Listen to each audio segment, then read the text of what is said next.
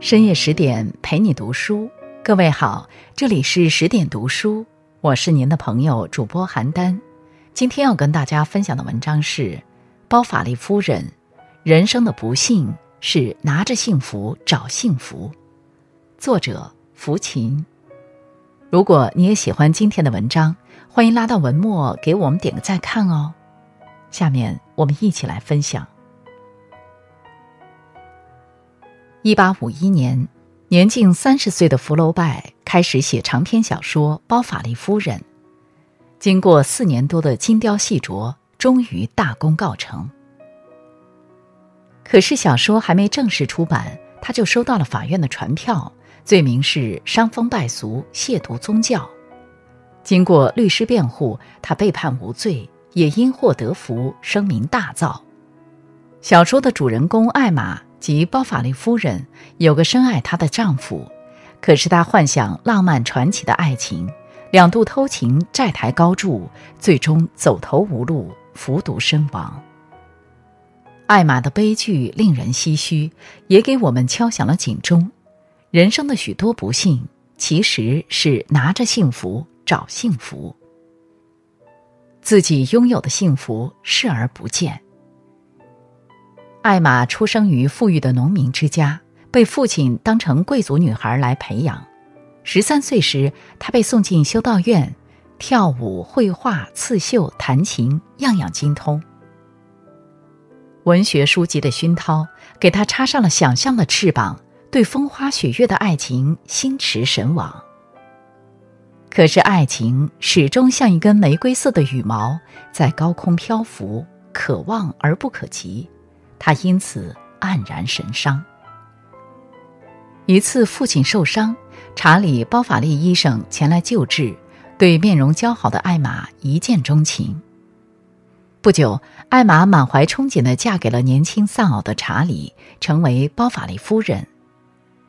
可是，短暂的甜蜜之后，她发现婚姻与梦想有着天壤之别。她希望丈夫声名显赫，无所不能。可是查理医术平庸，小富即安，没有仰望高山的志气。她希望丈夫浪漫多情，可是查理老实木讷，像根木头，无法点燃她的热情。她希望生活富足舒适，可是婆婆节衣缩食的唠叨，就像紧箍咒一样。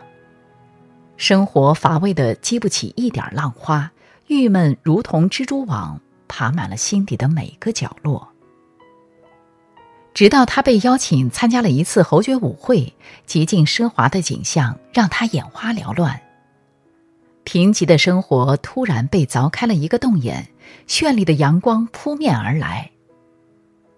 可是见识过阳光之后，就更不能忍受黑暗，因此他自怜自哀，百般挑剔。后来他怂恿查理为跛足病人做手术，期望一举成名，夫荣妻贵。可是手术失败，查理更加声名狼藉，也彻底熄灭了艾玛的希望。查理四处就诊，确保家庭无钱财之忧，同时对艾玛百依百顺，把她捧在手心里呵护。可是艾玛厌恶索然无味的安稳日子，向往浓情蜜意的热烈生活。她对查理的投其所好不屑一顾，对唾手可得的幸福视而不见。艾玛像极了现实中的许多人，总是忽略自己的幸福。这山望着那山高，衣食无忧，但向往别人的锦衣玉食；举案齐眉，但留恋窗外的花红柳绿；事业小成，但羡慕他人的飞黄腾达。古罗马诗人赫拉斯曾说：“不认为自己幸福的人，永远享受不到幸福。”盲目攀比是偷走幸福的窃贼，永不知足只会让幸福绕道而行。幸福不是遥望星辰大海的壮阔，而是发现鸡毛蒜皮的可爱。我们从来不缺少幸福，而是缺少发现。只有发现平平淡淡的乐趣，才能感受真真实实的幸福。拼命追求的幸福，海市蜃楼。查理看到妻子郁郁寡欢，决定换个环境，举家搬迁到永镇。在这里，艾玛遇见了公证人的文书赖昂。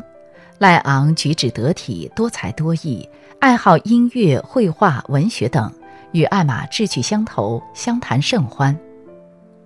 两人频频互动，眉目传情。赖昂蠢蠢欲动，但羞于表达。艾玛暗自窃喜，以为遇见了灵魂伴侣。可是赖昂为了前程，转身去了巴黎。久雨初晴的生活又蒙上了阴霾。直到三十四岁的庄园主罗道尔福出现，他腰缠万贯又风流成性，一眼就看上了艾玛的美貌，也看穿了她的肤浅。于是他花言巧语，欲擒故纵，坐等鱼儿上钩。果然，艾玛乖乖地游过来了。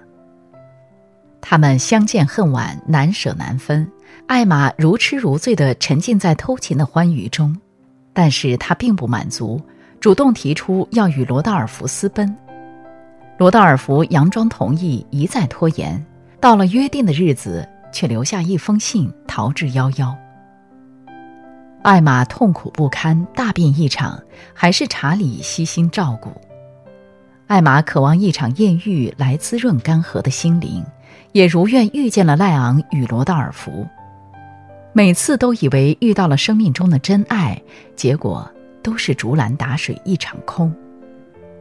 他与赖昂只是蜻蜓点水，而对罗道尔福则是全力以赴。善解人意又出手阔绰的罗道尔福，似乎是上天馈赠的如意郎君，他甘愿破釜沉舟，抛夫弃女。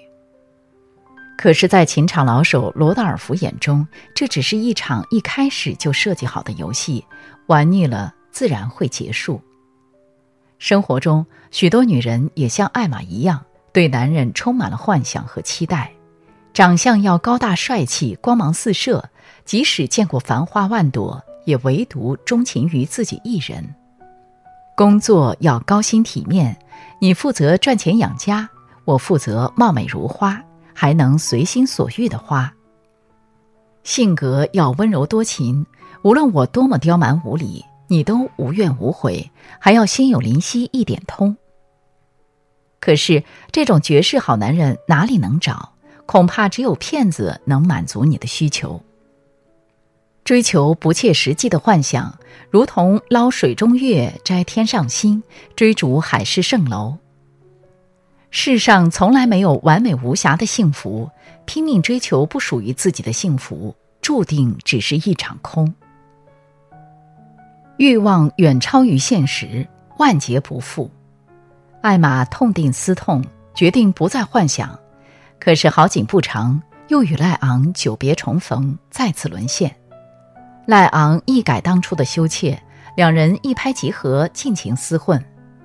最初你侬我侬，爱得死去活来。时间久了，厌倦之意也开始潜滋暗长。但是艾玛竭力挽留这段日渐枯萎的恋情，不惜花费大量金钱。当初受罗道尔福的影响，艾玛养成了贪图享乐的习气，经常斥资购买各种物品。和赖昂在一起后，更加穷奢极侈，只为博情人一笑。入不敷出就打欠条，拆东墙补西墙，甚至偷偷将丈夫继承的房产卖了。收到账单，她从来不看。今朝有酒今朝醉，哪管明日瓦上霜。直到有一天，他收到法院传票，要求二十四小时内还完欠款，否则扣押家中一切。看到八千法郎的巨额数字，他才慌了神。他向罗道尔福求助，他表示爱莫能助；又向赖昂求助，他竟然不辞而别。艾玛走投无路，服毒自杀。而此时，查理正心急如焚地四处找他，回到家才看到了已经死去的艾玛。之后，查理无意中发现了艾玛的风流韵事，但依然没有怨恨。后来，他和罗道尔福狭路相逢，他不仅不生气，甚至羡慕艾玛对他的爱。第二天，查理死了，家中早就空空如也。可怜的女儿成了无依无靠的孤儿，八九岁时就做了童工。艾玛执迷不悟，甘愿为情人赴汤蹈火、豪掷千金，可是结局颇为讽刺。梦寐以求的爱情照样陷入了相看两厌的境地，而且遇难时，两位情人都弃之不顾。被欲望吞噬的她，不停地透支金钱，最终不仅葬送了自己，还搭上了丈夫和孩子的一生。人这一生，我们都有大大小小数不清的欲望。欲望有时也是我们前进的动力，但是如果欲望远超于现实，还要无原则的满足，则注定是一场灾难。一个月只有几千元的工资，却总想名牌傍身，买上万元的衣服和包包，手头紧紧巴巴，还要打肿脸充胖子，买豪车住大房，东挪西借，月月为还款发愁。为了满足欲望，有人不择手段，甚至铤而走险，比如出卖色相、坑蒙拐骗、挪用公款等。莎士比亚曾说：“欲望犹如炭火，必须使它冷却，否则那烈火会将心灵烧焦。”满足欲望无可厚非，但要量力而行。孤注一掷的追逐远超现实的欲望，必然万劫不复。透支欲望，透支金钱，就是透支人生。艾玛本来有一个幸福美满的家庭，可是她身在福中不知福，转而寻求虚无缥缈的爱情，最后落得家破人亡的结局。作者福楼拜在很多场合都宣称：“包法利夫人就是我。”其实，包法利夫人何尝不是我们每个人？我们以为人生充满了遗憾。拼命追求幸福，却常常忽略了身边的幸福与美好。美国科学家莫尔说：“一个人为寻求他所需要的东西，走遍了世界，回到家里就找到了。真正的幸福就在你身边，存在于每个日常的点滴，每个心动的瞬间。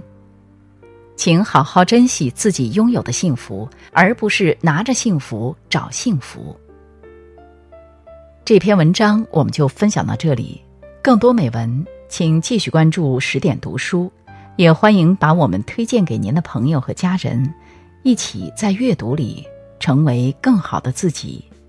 我是邯郸，我在中国重庆，祝您晚安。